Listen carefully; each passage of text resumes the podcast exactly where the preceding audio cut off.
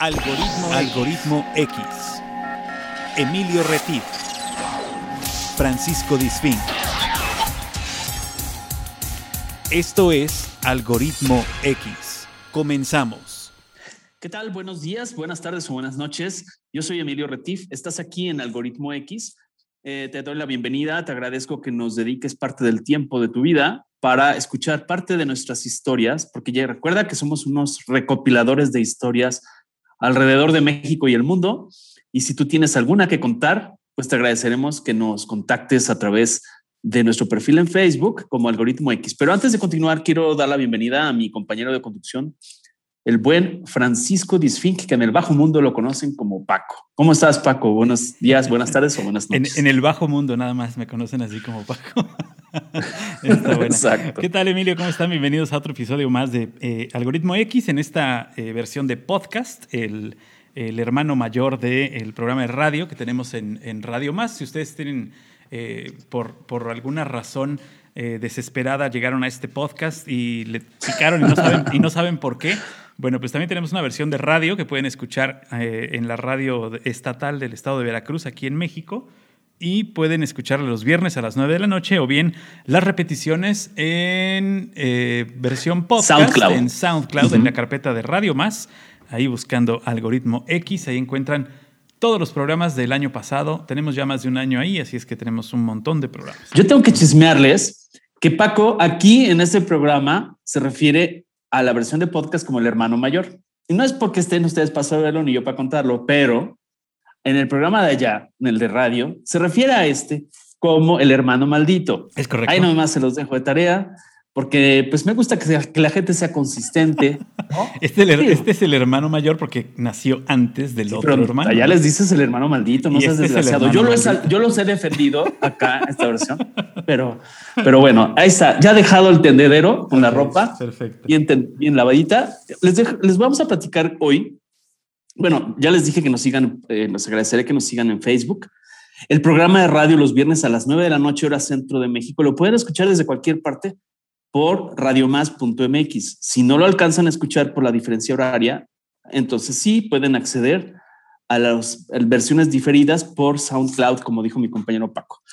Pero bueno, el día de hoy tenemos una historia muy bonita eh, de una persona que nos contactó a través de de habernos escuchado por una de las versiones de podcast. Él es un México-americano, que aparte es un colega de la radio allá en Cincinnati y en la zona, toda la parte de Columbus y Cleveland, todo este tipo de cosas. Conduce, ahorita nos lo va a platicar él, pero les platico un poco, conduce en una estación eh, hispana que se llama Mega Radio. Él nació en Chicago, porque él, por eso me refiero que es México-americano, y es importante esta historia de vida porque recordemos que en, actualmente tenemos a 38.5 mexicanos o de, que, este, viviendo en Estados Unidos, de los cuales se estima que tienen una descendencia de 36 millones, entre los cuales se encuentra nuestro invitado.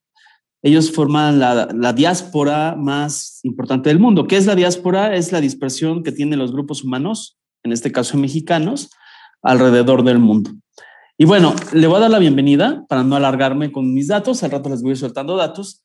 A, buena, a Abel Zavala le doy la bienvenida. ¿Cómo estás, Abel? Buenos días, buenas tardes o buenas noches, dependiendo que, a qué hora nos escuche la gente. ¿Qué tal? Saludos a sí mismo desde Cincinnati, Ohio, Emilio, Paco.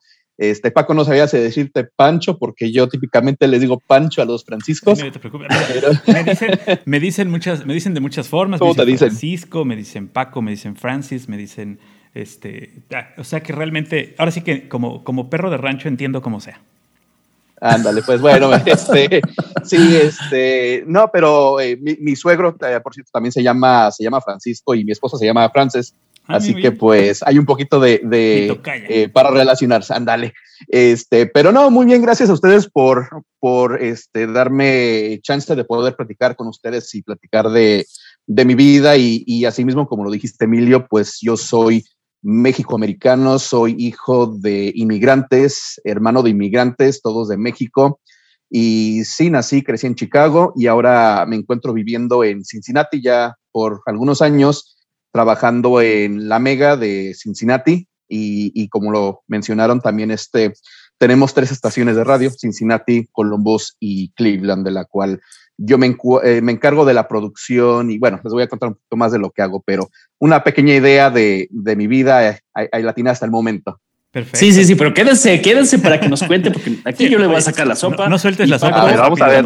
Sí, porque hay que, mantenerlos aquí, pegaditos. Oye, este, Nada más les anticipo, perdón Paco, les voy a anticipar así un teaser en el sentido de que vamos a hablar del Firulais de la semana, pero aguántenos, aguántenos el corte, porque vamos a seguir Vamos a seguir. Perdón, Paco, te interrumpí. Adelante. No, no, iba a decir que, que nos da mucho gusto darle la bienvenida aquí a Abel y que, eh, como siempre, en, este, en esta versión que es el podcast, nosotros abrimos una ventana. Eh, yo me gusta hacer como la analogía de que abrimos una ventana, haz de cuenta que estás en tu casa y abres la ventana y de repente esa ventana está en Cincinnati y entonces tú puedes platicar con alguien que está allá y eso es lo padre y lo bonito de los medios, de la tecnología y finalmente de que este programa cree ese vínculo con personas latinas, con personas que hablan español o personas mexicanas o, americanas que hablen español que se han conectado ya a, Algoritmo X y que hemos hecho buenas migas. Y no solo eso, hemos también creado redes y tendido redes que nos han servido para hacer muchísimas cosas. Muy interesante. Así Entonces, que te unas a esta red nos da mucho gusto. Sí, así es. Bienvenido, este, mi querido Abel.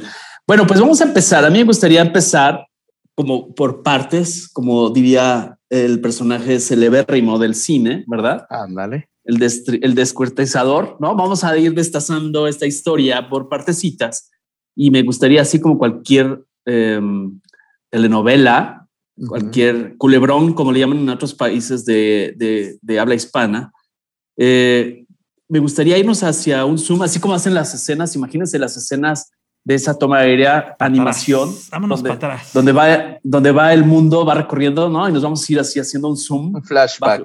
Exacto, hacia Moroleón, ¿no? Imagínense Moroleón. Eh, y ¿qué hacían tus papás ahí? Suéltame toda la sopa, por favor, antes de que tú nacieras. Lo que tú sabes y lo que has investigado, porque te lo dejé tarea, mi querido Abel. No, pues este va a estar muy corto ese pequeño prólogo, ese, ese pequeño inicio, pero a, lo poco que yo sé, bueno, como, como dices Emilio, yo, este, mis papás son de Moroleón, en Guanajuato, y, y pues se conocieron. Eh, no sé si se conocieron en, México o en Chicago, pero pues son de ahí cerquitas. Este, mi papá en sí es de, un pueblo, un ranchito cerquitas a Moroleón. Entonces, este, cuando vamos a Moroleón, pues ahí tengo, hay, muchísimos zabalas eh, y pues tenemos a mi familia Quintino por parte de mamá y, y, Vallejo por parte de, no mi padrastro en, en sí, pero sí eh, por parte de, de, mis hermanos mayores. Pero sí, este, ellos, ellos se conocieron y pues ella tenía a su esposo, él tenía a su esposa, entonces yo muchas veces me gusta decir que soy hijo único de mis papás a pesar de pues tener a mis hermanos, a mis medios hermanos que, que son muy importantes para mí. Y, pues sí, yo este, eh, crecí en, eh, nací en Chicago, en la parte, en el lado sur de Chicago, que pues un poquito peligroso, tiene sus lugares que no son muy, no, no son las mejores zonas, pero crecí en el área de Pullman, donde había mucho polaco, había mucho italiano y este y había mucho, ahorita hay mucho afroestadounidense y, y claro, mucho mexicano allí. Eh, y pues ahí estuve con mi papá, mi mamá, hasta más o menos cuando él se fue, tenía yo unos cuatro años, 1985 más o menos. Y es ahí donde viene una persona muy importante en mi vida, este, que viene siendo mi hermana mayor, Laura, ella es hija mayor de mi mamá. Ella eventualmente sería este, quien se haría cargo de mí. Sería mi mamá, mi segunda mamá. Perdón la pregunta, Abel. Quisiera ser un poco más específico sin incomodar. Al decir se fue mi papá, ¿es partió de, esta, de este plano o como muchas familias sucede, se fue mi papá, es dejó el hogar. Digo, perdón la pregunta, pero para ir siendo más claros. No, sí, claro. Él, él se tuvo que regresar porque él tenía a su esposa y a sus hijos. Entonces, este, eh, yo tengo entendido de que él se regresó a México, pero al paso del tiempo él sí me visitaba de vez en cuando, este, pasaba a, me traía algunos regalos, pero sí, él tuvo que regresarse porque pues él tenía su, su propia familia. Y pues ya fue cuando mi mamá se hizo cargo de mí hasta que llegó Laura a ayudarle. Ok, tú tenías cuatro añitos. Exacto, fue en el okay. ¿Y tu hermana, tu hermana Laura?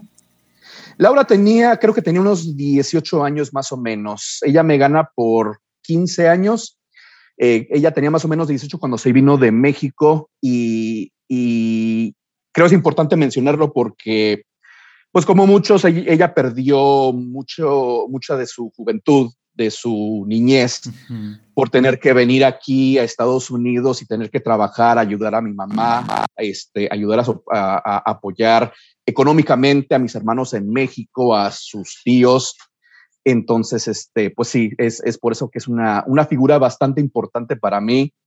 Eh, pues es, es, la matriarca de la familia, es la matriarca. Sí, claro.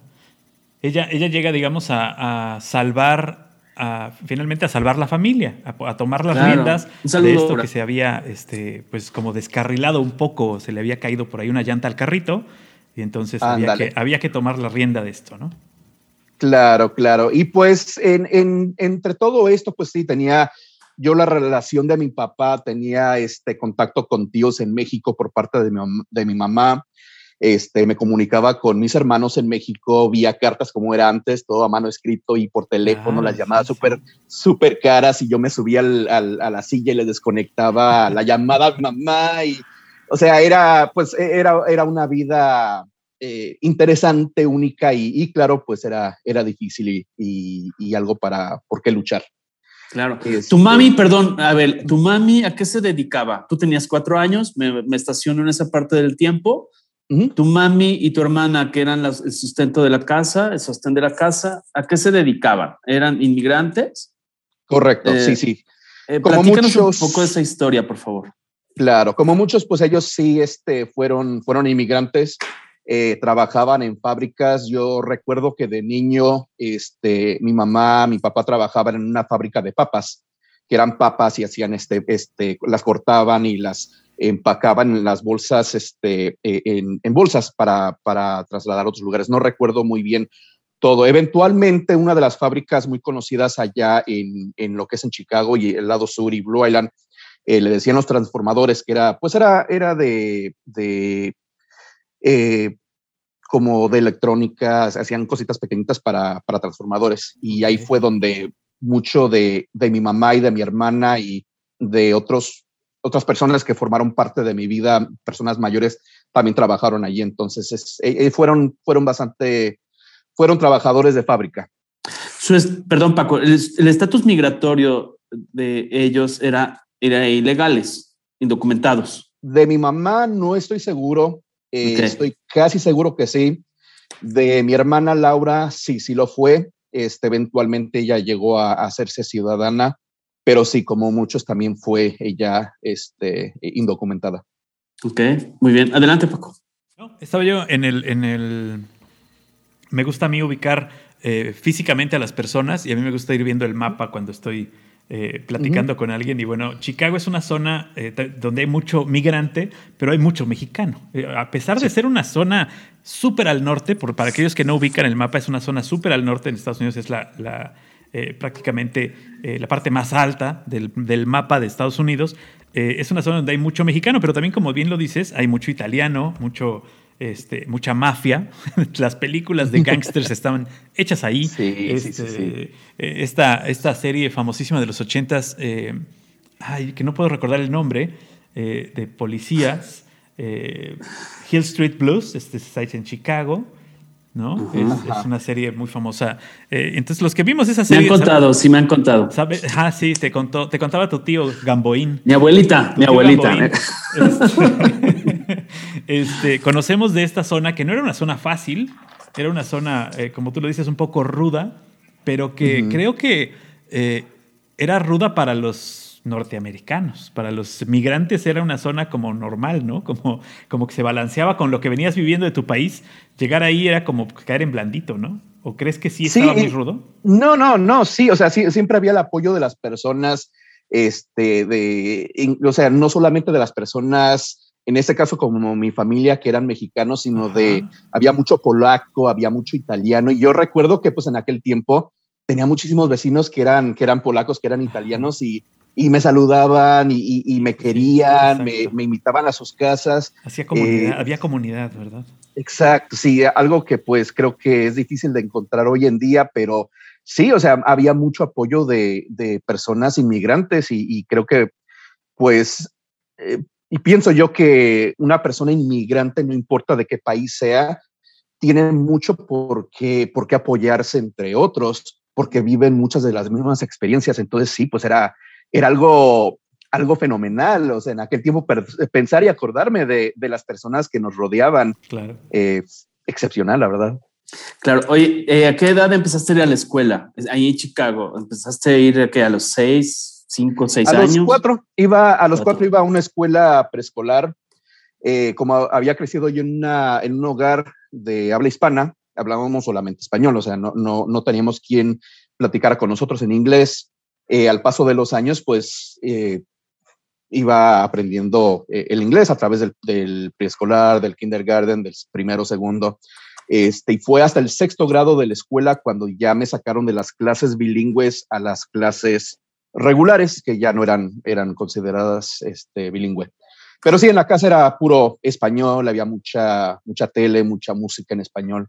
Oye, en esa época, eh, cuando tú empezaste en el kinder o en, en el maternal, como sería aquí en México, um, había, tú sentías o recuerdas que en algún momento por ser hispano, por hablar español, por no, no tener esa facilidad de hablar el idioma, habiendo polacos, italianos y otras personas en la zona, ¿Te sentiste de alguna forma discriminado de niño? No, fíjate que no, porque creo que de niño, pues uno, a pesar de que te digo, o sea, había, era una casa, un hogar de, de donde hablábamos español, pues había programación en inglés, entonces uno, uno de niño pues capta todo rápido, o sea, uno va aprendiendo rápido. Una esponjita. Sí, sí, fácil, entonces, este, pues eso me ayudó mucho a poderme comunicar en, en ambas lenguas, que eventualmente como una señora que vivía enfrente de nosotros, una señora, una, una viejita que se llamaba Vera, que era italiana, pero pues ella hablaba inglés y mi hermana Laura cuando llegó, pues ella no hablaba inglés. Entonces ella a través de mí, pues se comunicaba con Laura, le decía, ah, mira qué linda, parece una estrella de Hollywood, que no sé qué. Y, y yo le, pues eso se lo traducía a Laura. Entonces no, para mí nunca se, creo que como todos hay cosas que a veces uno no, no sabe traducir. Registra. Uh -huh. Sí, okay. entonces uno pues trata de hacerle a su... A su le pone de su cosecha, le pone de su cosecha. Exacto. claro, y en, el, en, el, en el tema de, de, tu hermana, para ti a lo mejor fue muy fácil entender los dos idiomas o hasta tres, de, de seguramente que eh, eh, eh, hablas un poco de italiano y hasta dos o tres palabras de polaco, pero para tu hermana que llega de México a los 18 años, pues con el español, mm. se le debe haber hecho un poco más complicado eh, la vida en inglés, ¿no? Sí, sí, sí. O sea, era, era una vida donde eventualmente, y, y, o sea, no, no, no crean que sé yo italiano polaco. O sea, al, eh, trabajé en una fábrica que, donde había mucho polaco y mexicano. Entonces sí, aprendí unas cositas en aquel tiempo, pero sí. ya se me olvidó. Y Seguro las groserías. Groserías, groserías. una que otra, ¿no? pero no las digo. Sí. Lo bueno es que ya no me acuerdo. Este, tomé clases de francés en la high school, entonces sí, pues me, me, he sumergido un poquito en otros idiomas, pero no me preguntes porque no sé, este, no, no, o sea, no, no, no, me acuerdo. Pero sí, o sea, yo era la persona que traducía todo, yo era la persona Tú eras que los subtítulos antes. Sí, sí, y, y, yo a mi forma, pues, como muchos este, hijos de primera generación aquí, pues ahí se las inventaba si no sabía uno cómo claro. traducir las cosas. Y era lo típico, lo típico de que te decían, oye, a ver, ¿qué dice aquí? No, pues, ¿qué dice? dice esto, dice esto. Ay, ¿Cómo de que no sabes? Pues no, me acuerdo de niño, de niño, este, no me acuerdo si fue mi mamá o fue mi hermana Laura, este, que pasamos por una, no sé si se valga decir nombres todo, de. Sí, todo, de, no pasa nada. Sí, Suelta okay. la sopa. Tú Había una... Luego te mandamos la factura, no te preocupes. este, vamos a darle promoción a, a, Pizza Hut, pero me decía, este, ¿qué? me decía mi hermana Laura, ¿qué, qué significa Pizza Hut?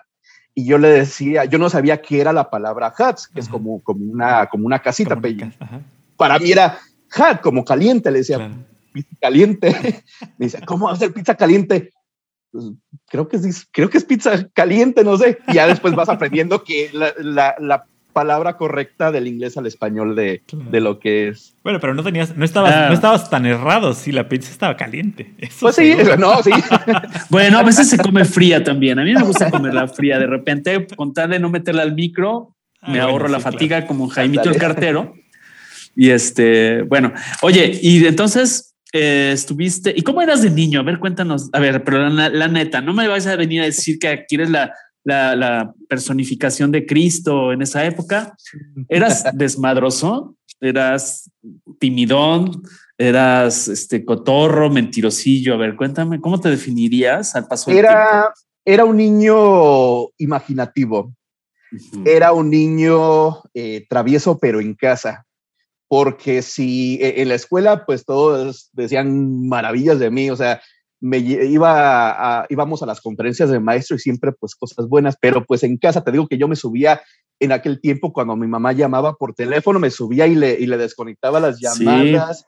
O sea, cositas que uno, que uno hace en, eh, en casa, este, pero no, no era nada de, de súper maldad, era más curiosidad. Y siempre he sido una persona muy curiosa por naturaleza. Incluso le digo a mi esposa a veces este, que quiero hacer ciertas cosas, le digo, pues porque yo quiero saber, quiero saber qué, es, qué son las cosas. Entonces, este, pero pues más que nada, eh, eh, gracias a Dios tuve, a pesar de la situación, a pesar de, de tener una vida un poco única, este, siempre fue una vida llena de amor, una niñez llena de, de amor y de, de, buenos modales y, y de que me enseñaron bien y eso pues aún lo sigo viviendo. O sea, yo soy una persona que, que aún este, no importa la persona con la que me encuentre, yo trato de establecer una buena relación con esa persona. Y eso pues viene siendo mucho a, a, mi, a mi mamá, que nos quería muchísimo, y a mi hermana Laura, que pues, pues fue, luchó bastante y, y, hasta ahorita pues voy por buenos pasos. Eso es todo. muy bien. hubo, una buena enseñanza. Si, si eh, todo niño tiene que ser curioso, tiene que ser relajiento, tiene que tener este, esta eh, capacidad de asombro, pero si tú la, si a ti te enseñaron a vincularla con tus pasiones, que en este caso, pues creo que eh, la radio, por lo que entiendo y por lo que veo en tu currículum, es tu pasión, te gusta, este, te gusta eh, platicar con la gente, te gusta decirle cosas a la gente, te gusta conocer cosas, te gusta transmitir sentimientos, que eso es lo que se hace a través de la radio. Claro. Este, pues creo que te encaminaron, te encaminaron bastante bien, te echaron por un buen, por un buen camino, ¿no? Eh, eh, en, el, en el tiempo que pasa de Chicago a Cincinnati, ¿cómo llegas de un lugar a otro? por, la, por, la, por el trabajo, porque te quieres cambiar de ciudad. Este, ¿qué, ¿Qué hay en ese inter? La, vida de, Cincinnati, no sé si quieran que le cuente un poquito más acerca de pues mi vida. Eh, vamos, a, Chicago. Vamos a Chicago. Ya saliste de, la, antes de, la high school. A ver. Claro, bueno, antes de la high school, bueno, eh, te digo hay, un, hay un pues suceso importante, perdón, ¿eh? hay un suceso importante antes, a los ocho años. Pero bueno, no sé si lo quieras contar. No, sí, claro, o sea, es, es parte importante y es algo que pues ha marcado mi vida y creo que es importante, o sea, parte de la historia de, de, lo que me hace a mí ser quien soy. Entonces, como lo decía, o sea, mi hermana Laura es una de las personas, una de las, una de las figuras importantes para mí, para mis hermanos, para mi familia, porque pues en el 89, en aquel tiempo tenía yo ocho años, fallece mi mamá. Ella falleció por una enfermedad del riñón y pues eso pues me dejó sin mamá, eh, sin papá, digámoslo así, porque pues a pesar de que mi papá, él continuaba viviendo este, en, Chicago, en México, pues no había, eh, al paso del tiempo se fue perdiendo esa comunicación entre ambos. este, nunca me negaron el tener que ir a ver a mi papá, el, que él me llamara nunca fue, nunca lo fue. Y, las pocas veces que él me visitó, pues sí, sí lo acepté y, y, pues pasamos tiempo, el tiempo que se, que se pudo pasar. Pero sí, en el 89 fallece mi mamá, este, y yo me acuerdo que pues en aquel tiempo cuando murió ella, no, no lo capté inmediatamente, estaba yo en, una, en mis clases y recuerdo que pues me decían, llegó la maestra y dijo, no, este, pues les tengo malas noticias. No, no recuerdo bien porque creo que lo, lo, apagué, lo nublé un poquito, pero nos estaba contando de que alguien había fallecido. Y te digo, o sea, yo era un niño muy imaginativo, entonces yo en mi mente pues andaba jugando, leyendo, no sé qué andaba haciendo. Y, y, resulta pues que dice que mi mamá había fallecido. Y ya ella me había dicho antes, yo me acuerdo mucho de que ella poco antes me había dicho, sabes que ya me voy a morir. Pero uno, de niño no lo, no le entiende por completo. Entonces, yo me acuerdo que me decían, ¿no?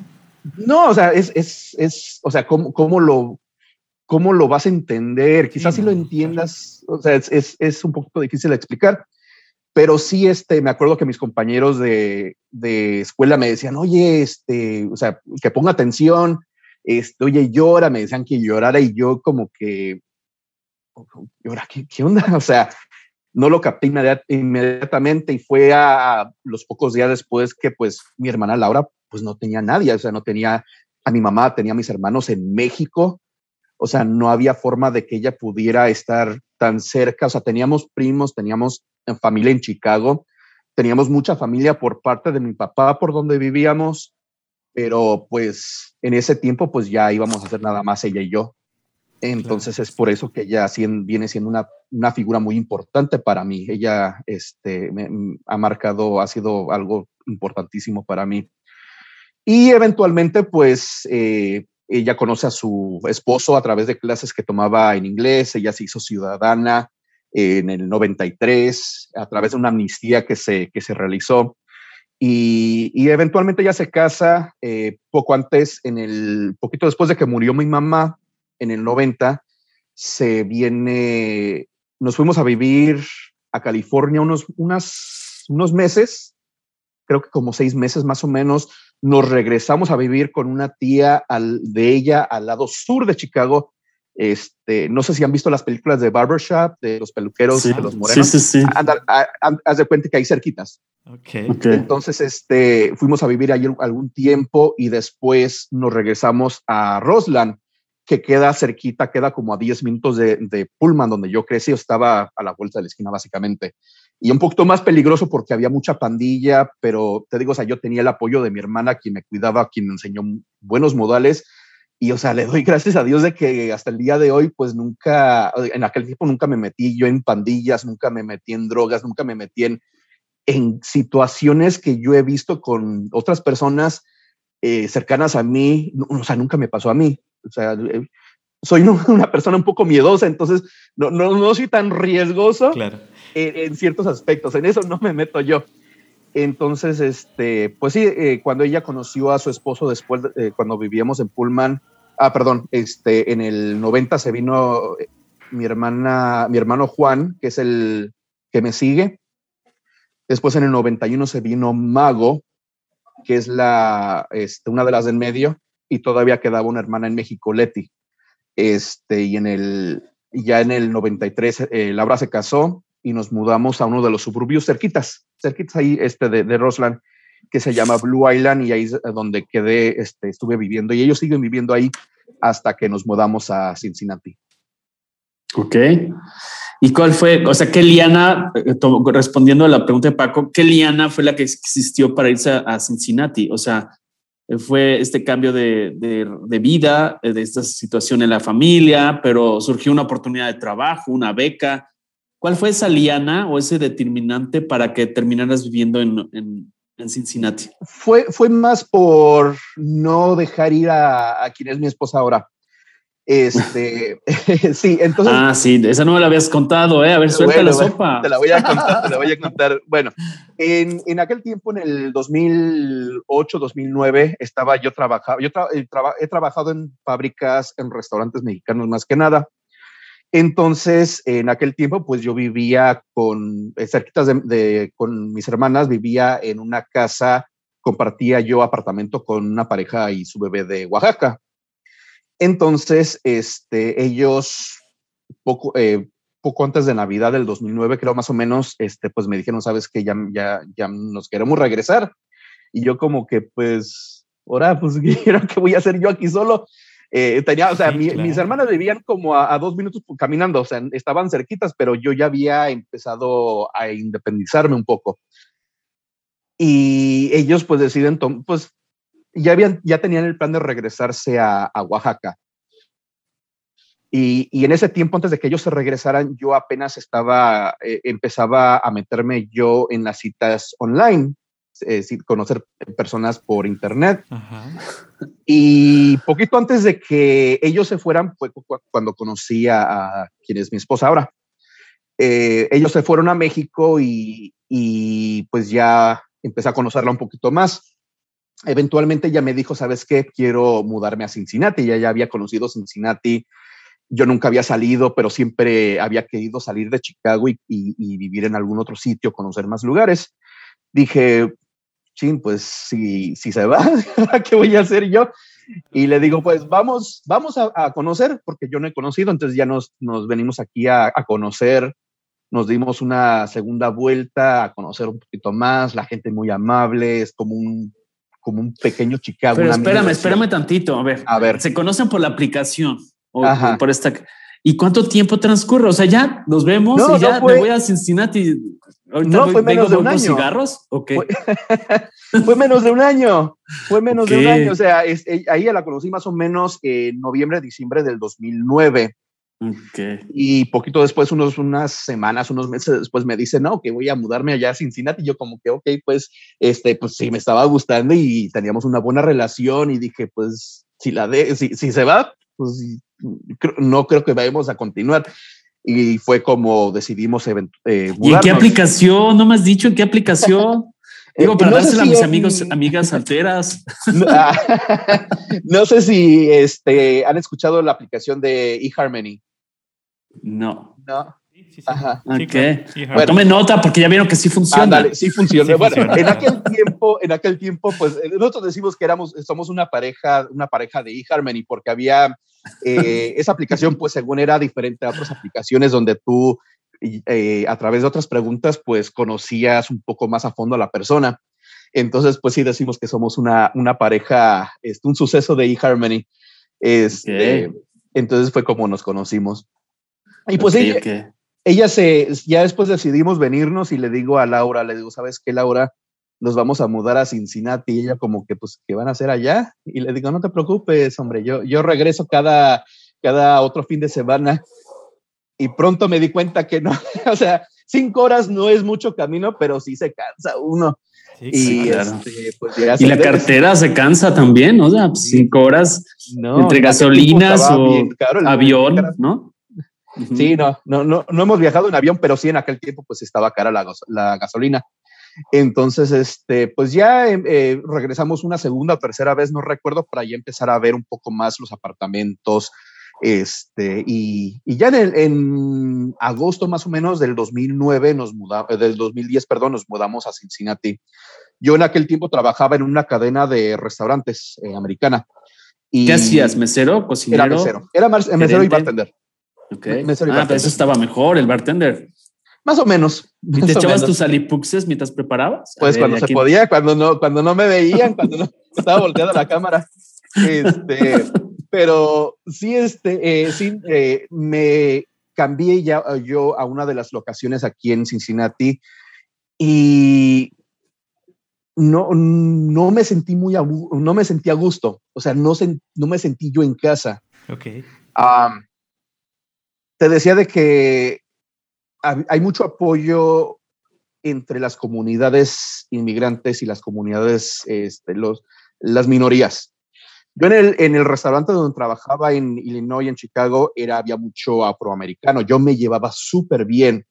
Aquí en Cincinnati, al, al Applebee's, al restaurante que estaba cruzando la calle, era más, era gente blanca. Entonces yo no, yo no encontraba esa conexión no habían cocineros hispanos como yo estaba acostumbrado, no había clientela este, hispana, eh, muy poco afroamericano, no había gente de color que trabajara conmigo, entonces yo me sentí este, fuera de lugar, me sentí fuera de lugar y fue cuando empecé yo a buscar no trabajar en restaurantes, no trabajar en fábricas, sino otras alternativas que en ese tiempo ya fue más de cobrador, y trabajando en centro de llamada antes de... O sea, ¿cobrador por la buena o cobrador por la mala?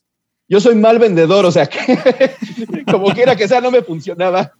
Este, te decía de que tomé algunas clases de francés en la, en la secundaria y, una, y muchas de las llamadas que nos llegaban en una de las agencias de cobrador me las pasaban a mí cuando eran llamadas en español. Entonces yo me acuerdo que en una de esas me dice, me dice una, una chava, me dice, oye, este, tengo una llamada en español, ok, muy bien, pásamela. Eh, hola, ¿qué tal? Este, soy Abel Zavala. Eh, cambiamos el apellido por razones de seguridad. soy Abel Vázquez, este, y estamos buscando a X persona, X persona. Y en, en inglés, sin acento, me dijo, yo no hablo, no hablo español.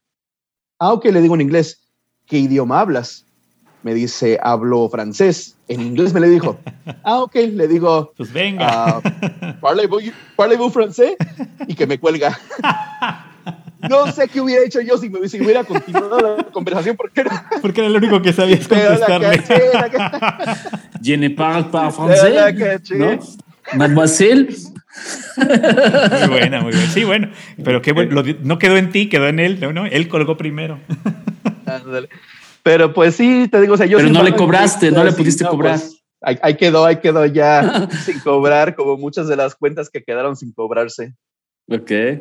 Muy bien, adelante Paco. Qué simpático que, estas cosas, estas eh, eh, etapas en tu vida, pues finalmente te fueron formando, te fueron dando eh, la capacidad de, en este, en este caso, estar a, cargo de un call center o, trabajar en un call center te da la oportunidad de crear personajes, te da la oportunidad de, de, este, de vivir eh, atrás de una bocina y entonces realmente ser otra persona para buscar a otra persona y entonces entablar estos diálogos, creo que debe ser este, eh, interesante, sobre todo a ti que, que, leo por ahí que tienes interés en hacer eh, cosas como actuación y este tipo de cosas, ¿no? Debes haber practicado varios personajes por ahí.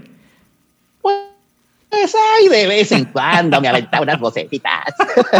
no, no, tan seguido, pero sí, a veces sí me aventaba yo algunas voces.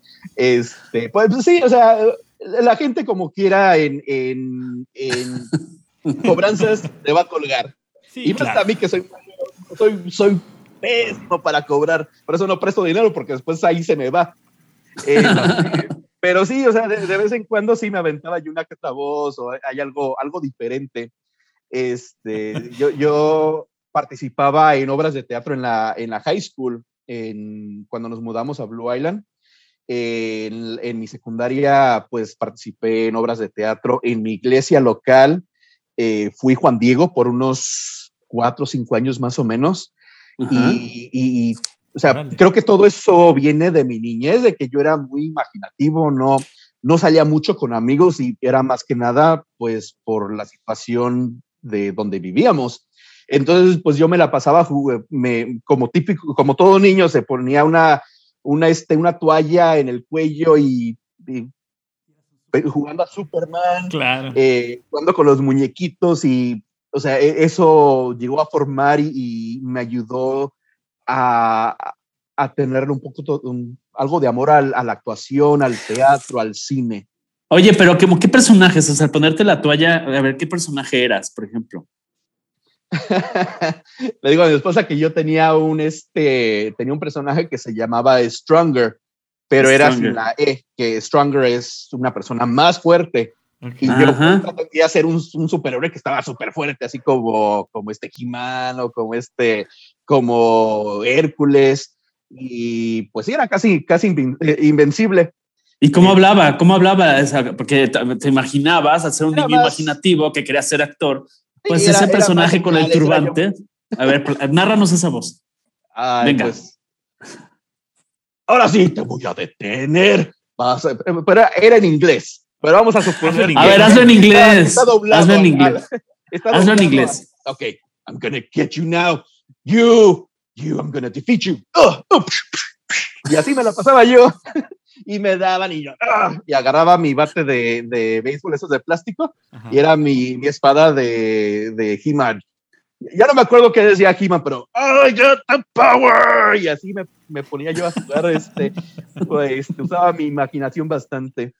Eh, pero sí, sí, sí, fue, fue algo que, que me ayudó en la actuación en aquel tiempo de, en la high school que hasta llegué a recibir el, premio de mejor actor en mi secundaria. ¿Ah, en serio? Sí, sí tengo ahí mi, premio.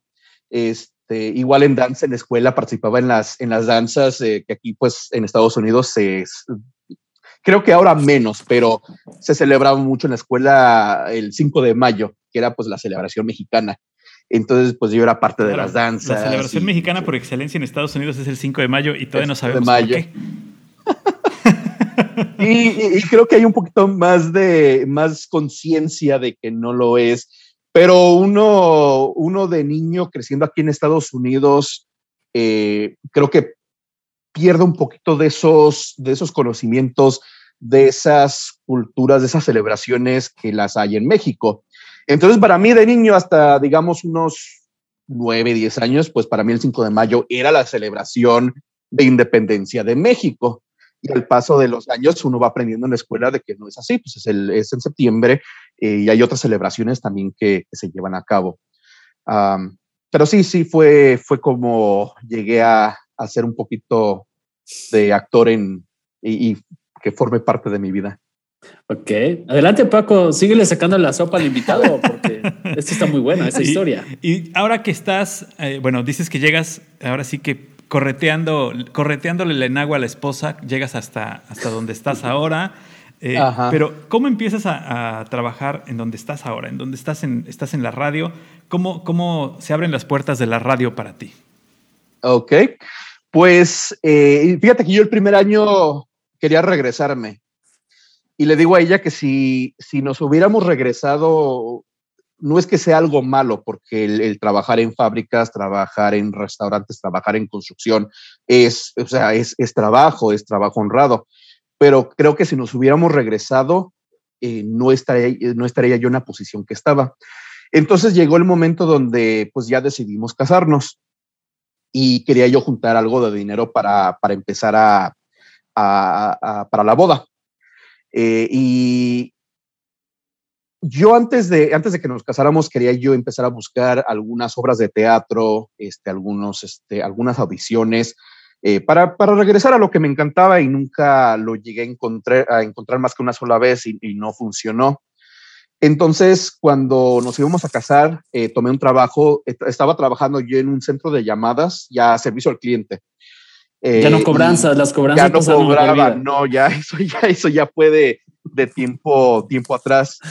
Este, y decidí a través de un compañero que trabajaba allí, un amigo eh, venezolano, me consiguió un trabajo de chofer entregando pinturas con una de las cadenas grandes de pintura. Entonces, eso me ayudó mucho a conocer Cincinnati, porque en comparación a Chicago, Cincinnati, hay mucha vuelta. O sea, es, a pesar de los 10 años de estar aquí, yo me sigo confundiendo, no, no conozco bien las calles exactamente. Eh, exactamente. Sí, Chicago es Chicago, una, pues para, aquellos que no la conocen, Chicago es una ciudad muy cuadrada, todos son derecha, sí, izquierda. Sí, sí. Este, Fácil llegas a cualquier sitio. okay. Sí, yo me perdía, me perdía tres, cuatro horas manejando en Chicago Aquí, pues te pierdes porque, porque no sabes dónde estás si no tienes, si no tienes GPS. Este, eh, bueno, pues entonces ya trabajé en esta, en esta compañía y andaba entregando pinturas, llegué a conocer varias personas. Este, y en uno de esos viajes eh, vi una escuela de, de, radio. Dije, ah, mira, lo, lo voy, a, voy a checarlo después pasan algunas semanas, algunos meses y pues lo tenía yo en mi mente, este, no. Pero perdón, ¿qué decía ese letrero? O sea, radio o locutor. Era, ¿qué decía? Era el Ohio Media School para que trabajaras en radio, video y no recuerdo qué otra cosa. Y era un edificio pequeño. Este, entonces dije, bueno, ya, ya había yo escuchado de él, hay una escuela en Illinois, al igual que en otros estados, que te enseñan pues lo que es trabajar en, radio, trabajar en producción de video y más. Pues ya andaba yo con que andaba manejando, trabajando, me iba bien en el centro de llamadas, pero era muy estresante. Entonces ya este, un día pasé otra vez y dije, ¿sabes qué? Voy a intentarle. Ya me meto yo por internet, nunca me imaginé en mi vida trabajar en radio eh, para mí era más la actuación, era más el, cine, el teatro. Dije, bueno, vamos a calarle a ver qué onda. Y, le dije a mi esposa, ¿sabes que quiero intentar esa escuela? Me dice, ok, ok, dale pues. A la semana ya, ya me había inscrito yo. ya estabas dentro.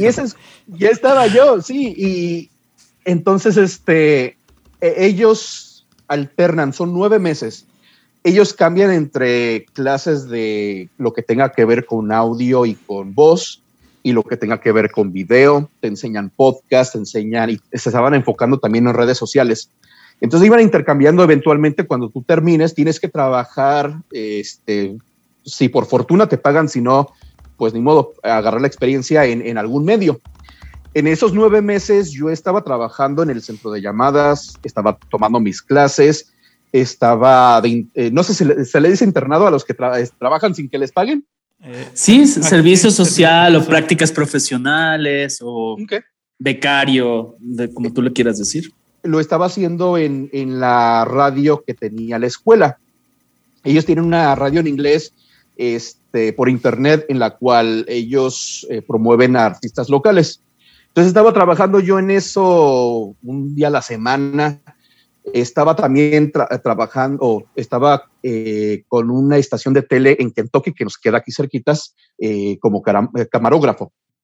Y entre todo eso, dije, quiero yo intentar en una radio, una de dos radios, la Mega, que es la única estación hispana aquí en Cincinnati, o Q102, que es una de las estaciones populares que yo escucho seguido y escuchaba a la estación hermana en Chicago.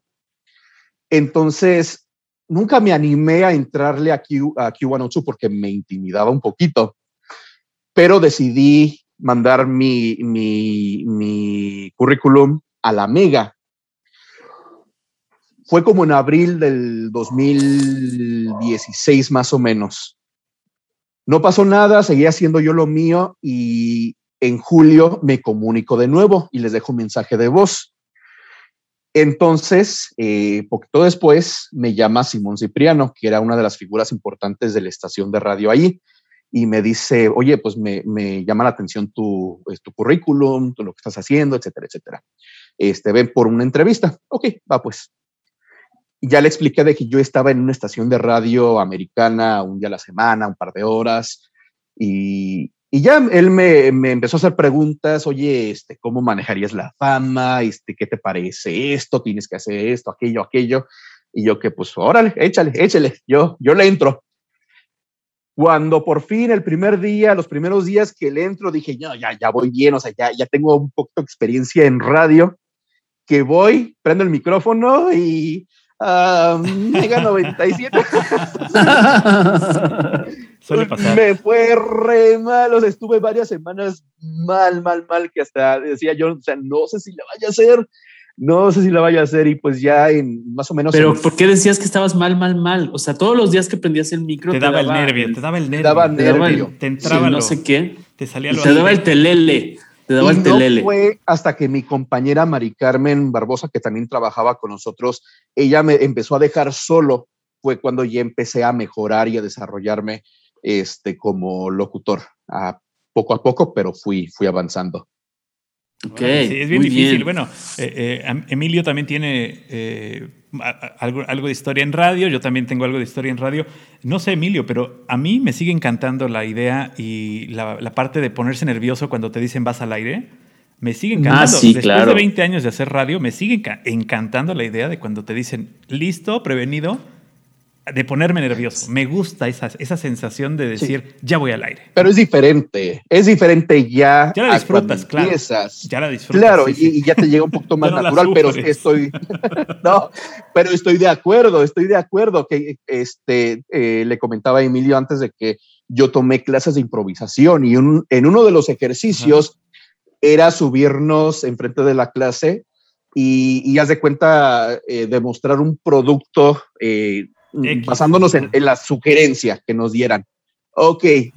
Y terminando esos, eh, ese minuto, dos, no recuerdo qué fue lo que nos dio el instructor, pues sí dijo, dice, se nota que trabajas en radio por la forma en la que tú vas explicando esto acá, tienes que hacer esto, tienes que, o sea, ya es más natural. Vamos a hacer un ejercicio de improvisación que se me está ocurriendo ahorita. A ver, vamos a suponer que a este par de locos nos acaban de despedir, ¿no? Y te dicen, Abel, ahorita tienes que entrar a conducir a algoritmo X en la cabina y tienes que justificar, presentarte y tienes que saber manejar la situación. O sea, nada más decir que ellos ya no van a estar. Los acabamos de correr porque trajeron a Abel Zavala. Exactamente. A ver, entonces, A ver, Paco, tú eres el, floor manager. Yo soy el floor manager. Pues tenemos que correr a Emilio y a Paco porque estos dos ya no dan el ancho. Y bueno, pues trajimos. Vas al aire. Trajimos desde Chicago, desde Chicago, Illinois, al buen Abel Zavala. A ver, Abel, tienes que. Tiene que dar la introducción. Tienes que dar la introducción de algoritmo X y justificar por qué estos dos, sin que se oiga mal, ya no están aquí. Vas.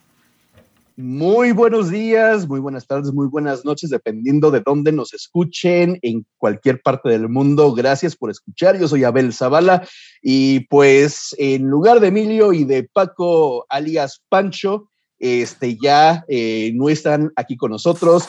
Eh, no, no. Se murieron. ¿Ya se, murieron? Ya se murieron. Ya nos mató. Ya, nos mató la bala. Ya este, ya, ya se acaban, se acaban de ir. Este, pero se van en buenos términos, así que pues muchísimas gracias, chavos, pero empieza una nueva etapa, eh, una nueva etapa en algoritmo X. Vamos a, vamos a entrarle a un poco algo bilingüe, así que come on guys, let's go. Vamos a entrarle con este nuevo show eh, para que nos escuchen en eh, ¿dónde nos escuchan? En, Radio bueno, yo los, Radio En Radio Plus ya es Radio Plus, porque ya es bilingüe. En la bilingüe, en la bilingüe es Radio Plus. Radio Plus. Así que welcome todo mundo. Muy, bien, muy, bien. Ya contratado, ya, Paco, gracias. Pasa por tu cheque. Pasa por tu cheque de bienvenida. De bienvenida, porque pues no.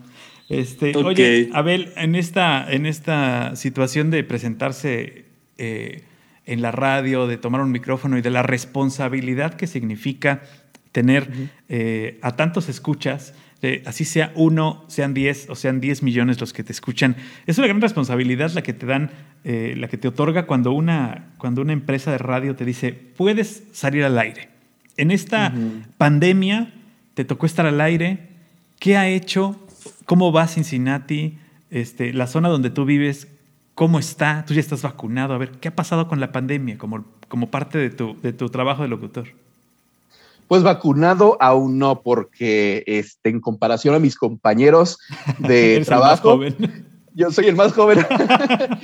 Este, las vacunas de 40 años o, más este, empezaron creo que hace algunos días atrás. Entonces, las personas que son menores de 40, pues se vacunaron por, una de ellas es maestra, otra de las personas pues tiene a su esposo que estuvo en el ejército. Pero yo pues tengo, este, no he llegado a los 40, casi casi llego a los 40, pero no he llegado ahí. No, todavía Entonces, este, no, me faltan algunos meses, pero no, me ha tocado, eh, no me ha tocado la vacuna, pero sí fue un cambio este, enorme para nosotros, porque en el, hace dos años, eh, más o menos, la estación de radio eh, hizo un cambio enorme los dueños, este, pues vendieron la radio y una de las que era, una de las personas que eran gerentes de vendedora de la estación de Columbus, ella y un, y un, este, un, conocido de ella, peruano, compraron la estación de radio. Eh, lo cual viene también con un periódico que se llama La Mega Nota. Entonces ya en, al tomar rienda de eso, la estación se convierte en una estación completamente por dueños latinos, porque los dueños eran, eran, eran americanos. Entonces ya ahora ya somos una estación que se puede conectar más con la comunidad. El programador que teníamos antes, él pues tomó otro, se fue a, otras, a hacer otras cosas y llegó otro programador, Gustavo, que él fue el que nos, e, él ha sido una guía importante para nosotros. Él nos ha moldado de una forma que, o sea, hemos mejorado muchísimo gracias a Gustavo.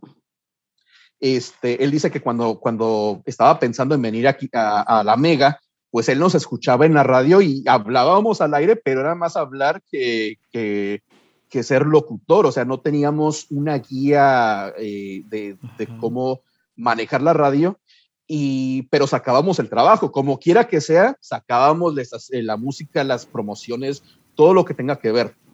Entonces, este, pues ya Gustavo nos, nos moldeó, nos, nos, nos, este, este, guió como locutores. La estación empezó a, a, ver cómo es cómo conectarse más con la comunidad latina en Cincinnati, Columbus y Cleveland, además del periódico, cómo ser más local en cada mercado. Eh, entonces el, que era el mero, el mero, mero jefe, el, este, el peruano, este, Rolando, él tenía plan de, pues, estar, es, invertir con nosotros unos tres años. La pandemia cambió todo. Ahora él tiene que quedarse un poquito más. Y, y, eso cambió mucho la radio nuestra en el que tuvimos que buscar la forma de cómo eh, informar a las personas, a las comunidades acerca de la pandemia, acerca de, lo que es el coronavirus, de lo que es eh, las vacunas, por qué es importante, por qué es importante ponerse el cubrebocas, por qué es importante estar bien. Entonces, uh, eso eh, inicialmente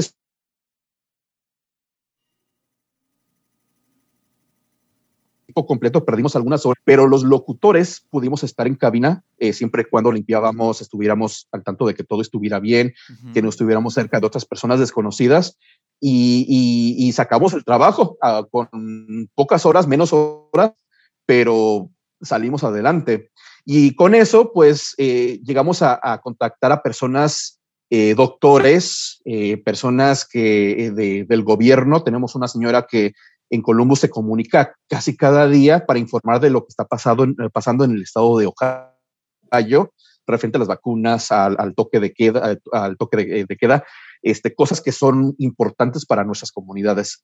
Eh, sí, sí fue algo, algo impactante, pero hemos salido adelante. tuvieron que adaptar de alguna, de alguna forma. Eh, en esta, para, era necesario. Como contexto para las personas que nos están escuchando, Cincinnati es una, eh, una zona donde más o menos viven 300 mil personas, de las cuales 60 mil son latinos. O sea, es una zona con un montón de público latino. Sí, sí, y fíjate que aquí, aunque la comunidad mexicana es la más grande, eh, en comparación a Chicago, este, allá en Chicago, pues era eh, muchas de las personas que yo conocía, que, con las que crecí, había mucho mexicano y puertorriqueño, había personas de otros, de otros países latinoamericanos, pero aquí en Cincinnati este, es más diverso. O sea, yo te digo que yo en, en el centro de llamadas trabajé con ese chavo que me consiguió el trabajo, él es de Venezuela. He conocido personas de Puerto Rico, de Venezuela, de Cuba, de Colombia, de, o sea, de varias partes de Latinoamérica que es increíble. Aquí hay muchísimas personas de Guatemala también, mucho dominicano, o sea, es, es, e, e, es muy, muy, muy diverso. Este, muy diversa la comunidad latina aquí en, en Cincinnati. Oye, actualmente en radio, con esta administración de estos, este grupo peruano, em, eh, ¿cuál es el formato que estás manejando ahorita? Por ejemplo, presentas rolas, porque nos decías antes de entrar al aire que mm, tienes una sección que se llama Mega Artista del Recuerdo, entonces asumo que presentas música, pero también dentro de esa conexión con la comunidad, sé que tienes la sección que les mencionamos al principio, que se llama el Firulais de la semana, o es una acción, no sé, no sé, una sección. Platícanos un poco el formato y cuál es tu función, además de dar la información de los cubrebocas y la distancia y demás. Sí, bueno, mis funciones en, primero que nada en radio, yo tengo tres puestos. En sí tengo cuatro puestos, pero en radio soy locutor, soy asistente de programación, ya que el programador está en Columbus y, soy gerente de, producción. Entonces yo me encargo de los comerciales de las estaciones de las tres estaciones de radio y aparte también soy escritor para el periódico La Meganota. Pero en todo esto, una de las cosas que quisimos hacer al inicio de los cambios de la Mega fue estar, eh, eh, buscar alguna, algo que nos apasione, alguna organización que, queramos introducirle a la comunidad. Y a mí me encantan los perros, o sea, yo soy súper amante de los perros, eh, por una u otra razón, pues nunca llegué a tener un perro en casa. Mis, mis hermanas ya, yo quise, le decía a Laura, yo quería un perro de niño y nunca me consiguió un perro y ahora pues ella y su familia tienen sus perros, otra hermana tiene otro perro, otra hermana tiene otro perro y pues yo aquí sigo sin perros. Este, pero eh, eh, fue una de las primeras cosas cuando, cuando dijeron esto, yo dije inmediatamente, voy a buscar una organización que promueva la adopción de los animales. Y en eso pues llega esta, esta organización que se llama SPCA de Cincinnati. Y ellos pues ellos promueven la adopción, el trato humano de los animales. Eh, y, ya fue donde yo empecé a crear esa idea del Firulais de la semana. Y decía, pues, ¿cómo le vamos a llamar? ¿Cómo le vamos a poner? y ya les pregunté a algunas personas, oye, si le ponemos el firulais de la semana, ah, qué bien. El dueño, el peruano, pues él no sabía que era un firulais. Ya le tuvimos que explicar qué es el firulais. sabes, de, dónde viene esa palabra? ¿Sí sabes? Eh, hay dos versiones que yo eh, que entiendo, pero una de ellas tiene que ver con la palabra en inglés free of lies y cómo las personas este, pues en, México no podían pronunciar Free of Lies, entonces decían Firulais. Sí, el certificado que daban para entrar a los, los canes a México decía Free of Lies. Entonces, cualquier perro que llegara de otro lugar que no fuera el suyo, eh, a donde llegaba, pues, era Bueno, y la otra versión, a ver, esa es una versión. La otra versión no recuerdo muy bien, este, es, menos conocida, pero tiene que ver con una persona que pues le puso, le, sacó ese nombre, pero no recuerdo bien cuál es la, historia. Pero sí, la del Firula el Free Lies es la más, la más, suena la más convincente. Suena, yo no sé si es real, pero Exacto, yo a mí ya me si es real, pero sí es muy convincente. Entonces, este, pues a través de algunas estaciones de radio en inglés, pues ya fui formando yo lo que fue este segmento en el, en el que más que nada pues es educar a las personas de que es importante adoptar porque pues hay tantos animales que están en las calles, las personas regalan perros, regalan gatos y poco después pues se deshacen de ellas porque no pueden cuidarlas, este, no, no tienen el tiempo o simplemente ya, ya, no, ya, no, ya no las quieren.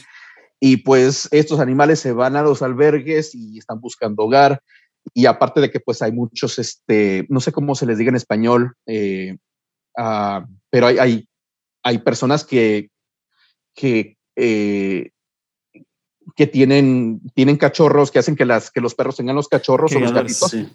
Ah, los criadores que pues es nada, es, es más por dinero.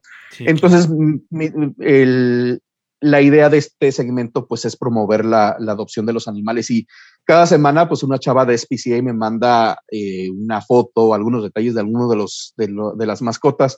Y ya si acaso no puede ella pues ahí me busco yo alguno de que ellos tengan en sus, en sus páginas web y las promuevo yo, les doy un, poquito, uh, una pequeña historia este, y, ya como las personas pueden comunicarse. Entonces viene siendo una, yo creo que fui una de las pocas personas que tomó la iniciativa de, de traer este, segmento, este segmento comunitario a la estación de radio.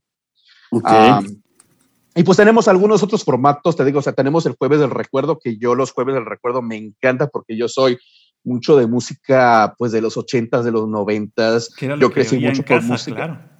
Sí, sí, o sea, yo eh, escuchaba música banda. En mi casa, pues escuchaba mucho que los temerarios, los bookies, Marisela, que hoy tuvimos a Marisela como la mega artista. Entonces, este, pues toda esa música la escuchamos y me fascina.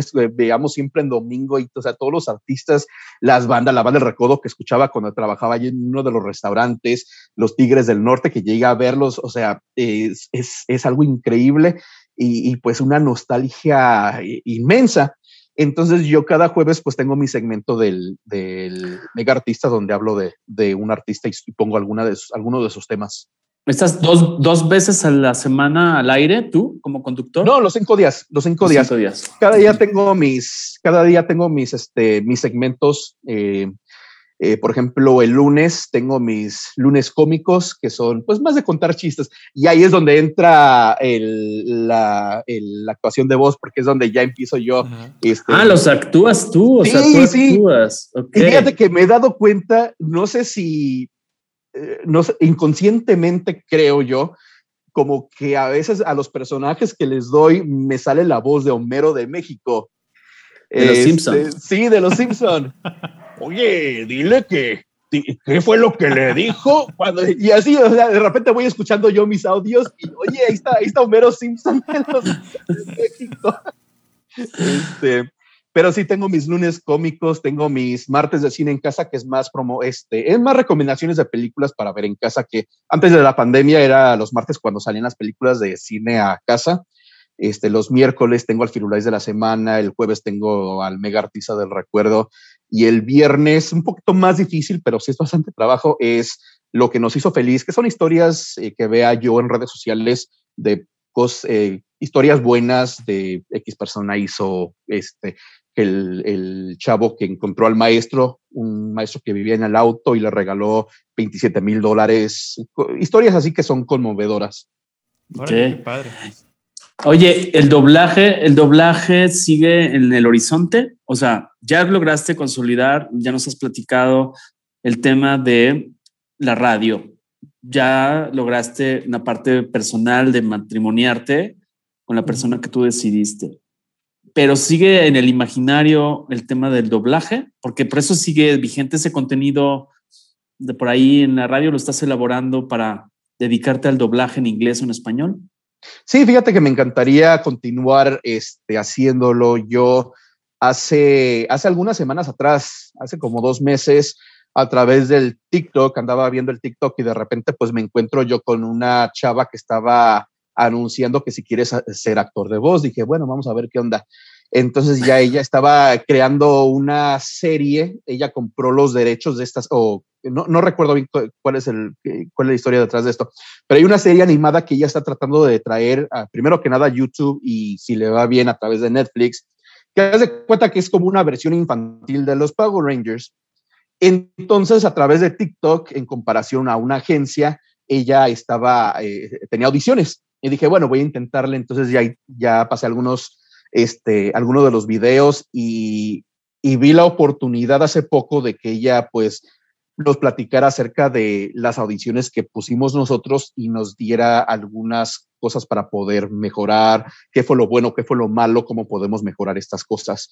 Que una de ellas, cuando nos mandó el, el listado, es tomar bastante agua, tomar bastante agua. Yo tomo algo de agua, pero soy más de café. Y yo sé que el café no es lo mejor para la voz cuando uno trabaja en radio, pero si vieras cuántas veces he ido al baño toda esta semana y la pasada, porque estoy tan, tome, tome, tome, tome, tome agua. Y este, entonces eh, ya en unos días más voy a ver eso de las audiciones nuevamente porque ya quiere traer otras series para niños y quiero intentarle también con, con eso. Y aparte de eso, hace poco, y esto es en inglés, pero en, en, en el mundo en español, hace poco Mario Filio tenía un concurso también de, de, de actuación de voz donde él le daba la oportunidad a una persona para que recibiera coaching, recibiera un micrófono, recibiera este, un demo de comerciales y dije, voy a intentar. Entonces sí recibí una respuesta de, intentar, este, de continuar al próximo paso. Ya no me tocó, pero sí quise intentarlo porque eh, en el mejor de los casos hubiera recibido guía de una persona bastante profesional, un actor de voz, o sea, eh, increíble, en el peor de los casos, pues le intenté y, me da eh, otro paso para poder continuar buscando la forma de poder mejorar como locutor y, también usando mi voz eh, en inglés. Pero la prueba la hiciste con qué voz? Eh, ¿Cuál? De, o sea, la de Filio. Este, ¿Tú presentaste alguna prueba de, voz? Sí, sí, sí. Eran, era un demo, un promocional inspirador y era promocionando uno de los productos de micrófonos de, audífonos. Entonces él hace cuenta que él daba, daba, no recuerdo cuál, e, cuál era el guion. Entonces él daba una parte y yo le seguía con la próxima parte. Él daba otra y así iba, era, era seguimiento como unos 30 segundos. Y pues era más eh, para calar la voz, había una promoción, una inspiradora y una juvenil, eh, que era más alegre, más, más este, eh, un poquito más este más alegre, pero el audio no estaba muy bien el que me mandó, entonces le pregunté, les pregunté, les digo, oye, puedo intentar eso también, nada más que ya después me mandó el email diciendo, oye, puedes seguir adelante, con, este, pones en tu perfil para que la gente vote, y bueno, pues, este, pero sí, sí, eso, eso fue lo de Mario Filio. Qué padre. adelante, Paco. La verdad es que eh, intentar participar en otras cosas y en, cumplir metas y cumplir sueños, pues es, es, importante para irse abriendo, irse abriendo camino. Además, eres muy joven, todavía tienes, eh, más bien tienes toda la vida por delante, entonces este, no tienes hijos, ¿no? No, no, no tenemos hijos ni perros. Espero tener un perro pronto. el perro, los hijos el perro pronto, los hijos no sabemos todavía. Este, el perro ya está en la Y fíjate, o sea, a mí me encanta, o sea, me encantan los niños. Yo soy muy, este, siempre he tenido una conexión con los niños bastante, bastante bien. Eh, vamos a la tienda a veces y, pues vemos a una pareja, una mamá, un papá con un bebé y pues lo sonrío y el bebé siempre me sonríe. O sea, siempre he sido muy bueno con los niños. y creo que eso, pues sí, eh, y, por eso soy el tío favorito de mis sobrinos, de mi hermana Laura y de mi hermano Juan, porque pues yo era el que, el que los llevaba y jugaba con ellos y, vamos a, que, al parque, vamos a hacer esto. Entonces, por eso sí. Oye, y ahora tu hermana Laura, ¿a dónde está? Ella está en Chicago, ella continúa en la ciudad de Blue Island con su esposo y tiene ya sus hijos ya están mayores, tiene un hijo mayor que vive en California y los otros tres que viven ahí con ella. y, y, cerquitas de ella, eh, a unos minutos, eh, vive mi otra hermana Mago junto con mi hermano Juan y el hijo de él. Este, y tengo otra hermana que vive en un suburbio como a media hora afuera, pero está cerquita de ellos.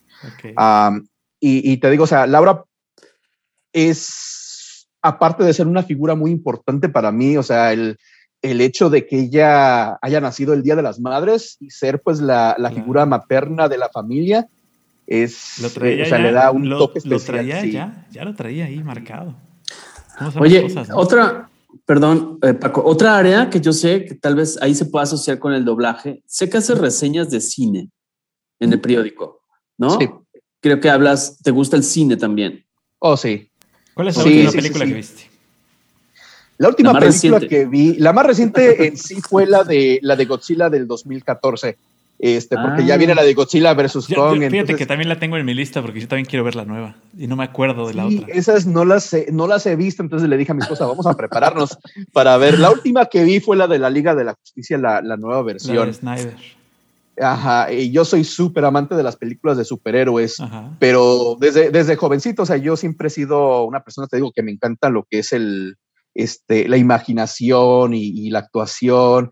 Y, gracias a la Mega, cuando empecé yo en la Mega, una de, los, de las cosas con las que comencé, no soy, no, nunca he sido escritor profesional, pero eso, el hecho de que me dieran la oportunidad de ver películas y gratis antes de que el público la viera y poder hablar acerca de esas y dar un pequeño análisis. Mis análisis no son tanto no son tanto como, como crítica, sino más bien como fan de cine, fan de película, qué fue lo que me gustó, qué fue lo que no. Este, pero sí, o sea, he, escrito algunas reseñas. Creo que la primera que, la primera que escribí, que estaba buscando en mis, en mis listas, fue la de la Liga de la Justicia cuando salió en el 2017. Y después fue la de Coco y después eh, continuaron otras. ¿Favorita, pero, favorita el Oscar cuál es? la, de los Oscars de Los Oscars de este, de este año. De los nominados Creo que este no sé cuáles son porque no, no he visto tantas. La que quiero ver es la de Nomadland y la de Minari. Minari es muy buena. Sí, sí, la, la, quiero ver. La de Nomadland creo que aquí la, tenemos en Netflix, en Hulu, perdón. Ajá, Y, ay, ¿cuáles fueron las otras que quiero ver? La de la de la de los siete de Chicago, no recuerdo muy bien cómo el juicio de los siete de Chicago. Ah, dale, es en Netflix. Eh, por ahí está. Eh, en Netflix hay varias, ¿eh? En Netflix, de hecho, hay. ahora ahora los, los, este, los Oscars pues, están más de Netflix, Hulu y todas estas plataformas porque pues, eh, todo el año estuvimos encerrados, ¿no? La caballada está flaca, ¿no? Claro. no, y la pandemia, fíjate que, o sea, nos cambió mucho, cambió mucho lo que es el lo que es el cine, lo que es ya el, el, reconocimiento a través de otras plataformas, pero a mí también me lo cambió en cuestión de reseñas de cine, porque yo antes me enfocaba, aunque de vez en cuando sí sacaba una reseña de cine de, alguna película eh, a través del streaming, pero mi enfoque era más las películas que salieran en la pantalla grande.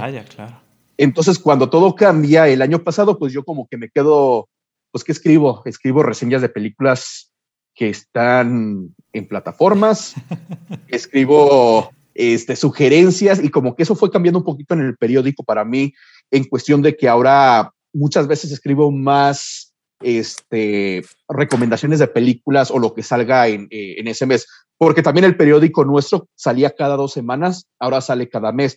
Publicamos cosas cada día por redes sociales, pero el periódico en sí solamente sale una vez. Entonces, para mí escribir una reseña de cine también, pues ya, haz de cuenta que mi reseña de cine la tengo que entregar para el 15 de abril, pero el periódico sale en mayo, pues ya para, para mayo ya han estrenado otras películas. Entonces, sí, como que hay que buscar, eh, aún falta encontrar ese, ese eh, eh, cómo, o sea, ese enfoque, no, sé todavía cuál, cómo acomodarme. Bueno, pues ahora, tienes, ahora tienes, en la lista a las del Oscar, que viene, el Oscar será el 20 de abril, entonces por ahí tienes chance.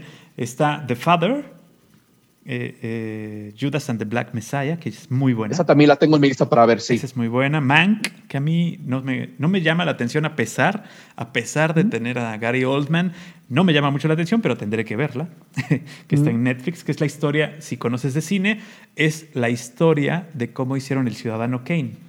La película que se dice es la, mejor película de la historia. Eh, así se dice. Minari, que fue muy criticada en los Golden porque pues no es extranjera y estuvo nominada como película extranjera, eh, a pesar de ser una película norteamericana. Nomadland, como decías, está por, ahí. Promising Young Women, que, es eh, creo que de las favoritas. Sí, eh, esa tenía chance de verla también en avance, pero no, por alguna razón no, el día que me dieron el enlace para verla, no pude verla, tuve otro compromiso, no recuerdo bien qué fue lo que pasó, pero sé si tenía ganas de verla y no, llegué a verla. El, el, juicio de los siete de Chicago y hay una película que ha sido, ha pasado, ha pasado malos momentos en las premiaciones, que es The Sound, Sound of Metal. Eh, esta película eh, ha pasado muy, te digo, no, la, no le ha ido muy bien porque eh, ha estado nominada junto a otras que llaman más a los premios. Pero si tienes chance de verla, esa está en Amazon, está en Prime. Sí, esa creo que también fue una de las que recomendé hace poco, pero también no las he visto. Con Fabulosa la actuación de Riz Ahmed. ¿eh? Abel, perdón, lo de butaca con palomitas, ¿eso lo llevas a radio o lo llevas en, el periódico? No, no, eso fue un proyecto aparte.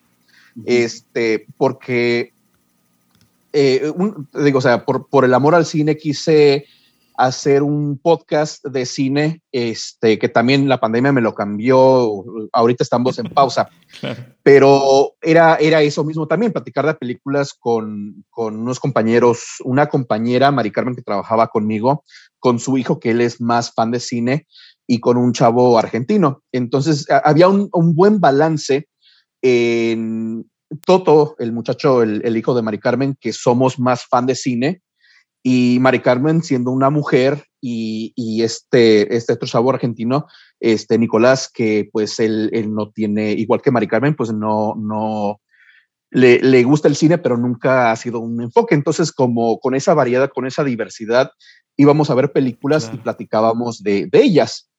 Lo bueno, lo malo, hacíamos un top 3 de, películas relacionadas que nos gustaban, eh, basándonos, por ejemplo, en la de, eh, la de 1912, una película, tres películas que nos encantan de guerra. Este, una vez Mari Carmen no fue y grabamos un episodio de, de la, una de las de Disney, de las últimas que salió. Y dije, vamos a hacer un top 3 con el hermano de Mari Carmen, este, puro hombre, platicando de las tres películas eh, que más nos han hecho llorar este, Qué padre. Sí, o sea, hombres platicando de películas que nos, han, que nos han hecho llorar. Entonces, eh, después platicábamos más en detalle de la película, qué fue lo que nos gustó, qué fue lo que no nos gustó, este, cosas que cambiaríamos, Y al final terminábamos con este, lo que nos está haciendo. Llorando, terminaban llorando. de vez en cuando, sí. me daba unos, este, no, pero sí, terminábamos con lo que, con lo que nos está, lo que estamos viendo, lo que nos hace feliz, que era un pequeño segmento de qué estás viendo en tele, aparte, o qué estás leyendo, este, a dónde has ido para recomendarle a las personas. Y era algo un poquito más de un pequeño resumen de uno o dos minutos para invitar a la gente, pues para darles un poquito más de, variedad y de, de, contenidos. Cosas. Sí. Pero este, cuando la pandemia llegó, eh, como igual como con lo del periódico, el enfoque era más en películas actuales. Entonces no, nunca encontramos ese, ese ritmo porque de repente pues vamos a platicar de películas, eh, vamos a invitar a personas. Ok, vamos a tener un invitado, ese invitado nos va a platicar de una película, va a escoger la película que él quiera. Ok, de esa la vamos a ver, vamos a platicar, igual el mismo, el, lo mismo pero eh, era un poquito más difícil con los invitados porque no, a veces no llegaban, llegaban tarde o, no conocían bien la estructura del podcast. Entonces, este, quedamos en que dijimos, bueno, voy a empezar yo, como era el líder, como fue el que, el que hice el podcast, dije, voy a empezar a ver qué es lo que nos está funcionando, qué es lo que no, y empezar a ver cómo mejorarlo, cómo modificarlo. Y ahí se quedó. Entonces, como en agosto más o menos fue cuando lo pusimos en pausa y ya no, no hemos regresado. Entonces, tengo eso en mis planes de, de regresar a él. Pues aquí tenemos a Paco Disfing, que puedes invitarlo. Él sabe, él, le intelige al tema de la música y le intelige al tema de la, de la ya no sé cómo deshacerme del. No, no es cierto. No, pero él le sabe mucho, le sabe mucho a ese tema. Amigos del algoritmo, regresamos al algoritmo. ya. Ya me va a ya, no sé cómo, cómo rifarlo. Dicen, que, no, el, pero, que el podcast fue el pan de plátano de la pandemia, ¿no? Que todo el mundo quiso hacer Exactamente. la pandemia. Así es. Bueno, y a ver, yo te quisiera preguntar, Abel, algo que no te hayamos preguntado, Paco y yo, que tú quieras compartir con la gente que nos hace favor de escucharnos, algo importante en tu vida, algo que falta hacer en la vida, algo que tengas ahí guardado. Y dónde escucharte también, porque eso es importante. Exacto. Sí, sí, sí, sí, gracias. Bueno, para escucharme, yo este, estoy al aire cada lunes a viernes de 11 de la mañana a 3 de la tarde, hora de Cincinnati, que son ahorita dos horas este, adelante de ustedes en México y a través de la mega977.com y tenemos una aplicación móvil, eh, la Mega 1. y ahí, ahí este, pueden escucharnos al equipo. Pero algo más, pues, que, me, que se me haya pasado, este, también, les digo que también tomé algunas clases de improvisación, he estado en algunos shows de improvisación con algunos compañeros, pero Ah, también ha estado el, en enero del año pasado fue la última vez que hicimos un show por la, por la pandemia que, también nos, nos, detuvo todo. ¿Qué más? ¿Qué más les cuento? Acabo de comprar casa en octubre y ya por fin sí, gracias después de 10 años. Creo que en el, en el 2019 fue cuando más yo me sentí en casa porque estuve pues bastante ocupado en cuestión de, de las clases de improvisación, algunos shows, la radio entrevistas, reseñas de cine, porque también me, me dieron más trabajo en, en, el periódico de este, otros artículos de más. Este, llegué a entrevistar a algunos tenistas famosos latinos uh, que vienen aquí a Cincinnati. Y pues súper padre porque aparte de eso, pues llego a ver yo a las personas, a mí me encanta el tenis, entonces poder ver a este Roger Federer, a este, a, a, a Martina Hingis cuando vino aquí a Cincinnati de cerquitas, en, o sea, y todo el mundo afuera en el calor y yo ahí bien bien cómodo allí en el, en el, este, en el palco. Sí, comiendo gratis y, o sea, fenomenal. Este, pero tuve chance de, de, de, escribir de ellos, tuve chance de escribir del, de la organización de, de los animales, de, llegar a introducir, incluso de este, de este muchacho, ¿cómo se llama? De, ay, se me fue. Nadal. De, no, no, no, no, no, no, no.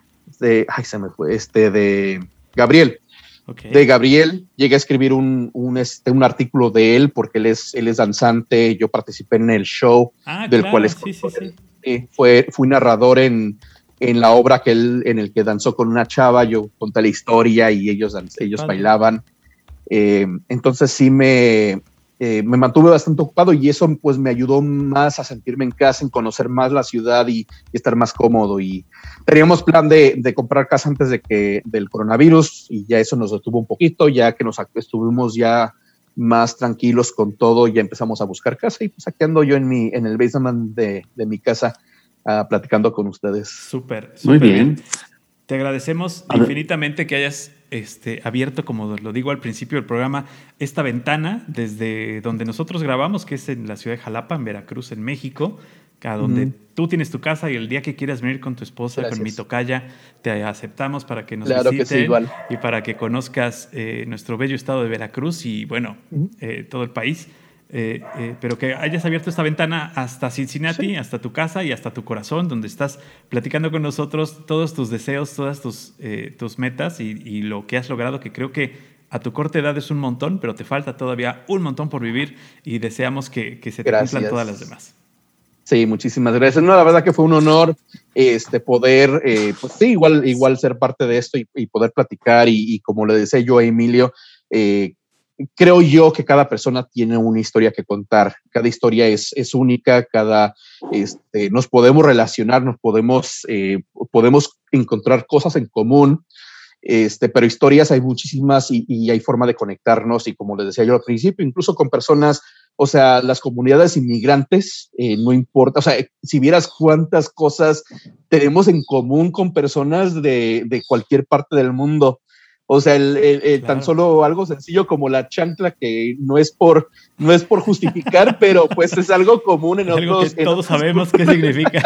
todos conocemos la chancla, este, el, el, ser hijo de inmigrantes y tener que traducirle a los papás que no sean de aquí, el, hecho de que pues una tortilla es, es lo mismo eh, que en, en otras, eh, en otros, este, en otros países como el pan que lo usamos de la misma forma, de que la familia es importante, la conexión, estar cerca de, de, las personas que queremos, que es muy común, muy, este, muy, muy común con las comunidades este, inmigrantes. Eh, entonces, sí, sí te digo, o sea, una historia, sí. la historia de todo mundo, pues es, es única y es, es importante.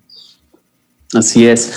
Pues te agradecemos, Abel, de verdad, por compartirnos todas estas historias de vida eh, esperamos que estés con nosotros pronto para contarnos más historias, más logros. Eh, no sé si quieras compartir alguna red donde la gente te red que, sea pública, que te pueda seguir. Sí, sí, sí, por supuesto. Pues yo me encuentro en, en redes sociales, me encuentran con eh, como Abel Zavala. Me, gusta, me gustaba decir antes Zavala con Z, B pequeña y doble A al final este, en TikTok con triple A al final, pero sí me encuentran en Facebook. Tengo una página de, de, Facebook de radio que es el Chicano de la Mega, porque pues, aunque no soy el tradicional chicano, pues sí sigo siendo chicano, siendo México estadounidense. Claro. Eh, y es donde pues comparto mucho de lo de la radio, igual con la cuenta de Facebook que es Abel Zavala con doble A al final. También comparto mucho de la radio, pero un poquito más de mi vida personal. Eh, trato de no compartir tanto para no este, publicar cosas de otras personas importantes para mí, claro. pero sí comparto mucho de lo, de lo mío, de las cosas que me encantan. Así que pues sí, me encuentran en Facebook, en Instagram, este, el Twitter no lo uso mucho, pero también estoy ahí en TikTok, que también de vez en cuando van a ver algunas, algunos videos de este, ahí imitando o, o este, bailando a ver qué, a ver qué, lo que salga. claro que sí, pues sí, total la vida es corta, hay que, hay que divertirse. Hay que disfrutarla, exactamente. Muy bien, perfecto. Pues amigos, gracias Paco, gracias Abel. Es un gusto que nos sigan, gracias nuevamente. Y les, les recordamos, Paco, recuérdales. Así es, eh, este programa es escuchen. para escuchar, para comentar y para compartir. Gracias. Muchas gracias. Algoritmo, Algoritmo X. Emilio Retif. Francisco Disfín. Esto fue Algoritmo X.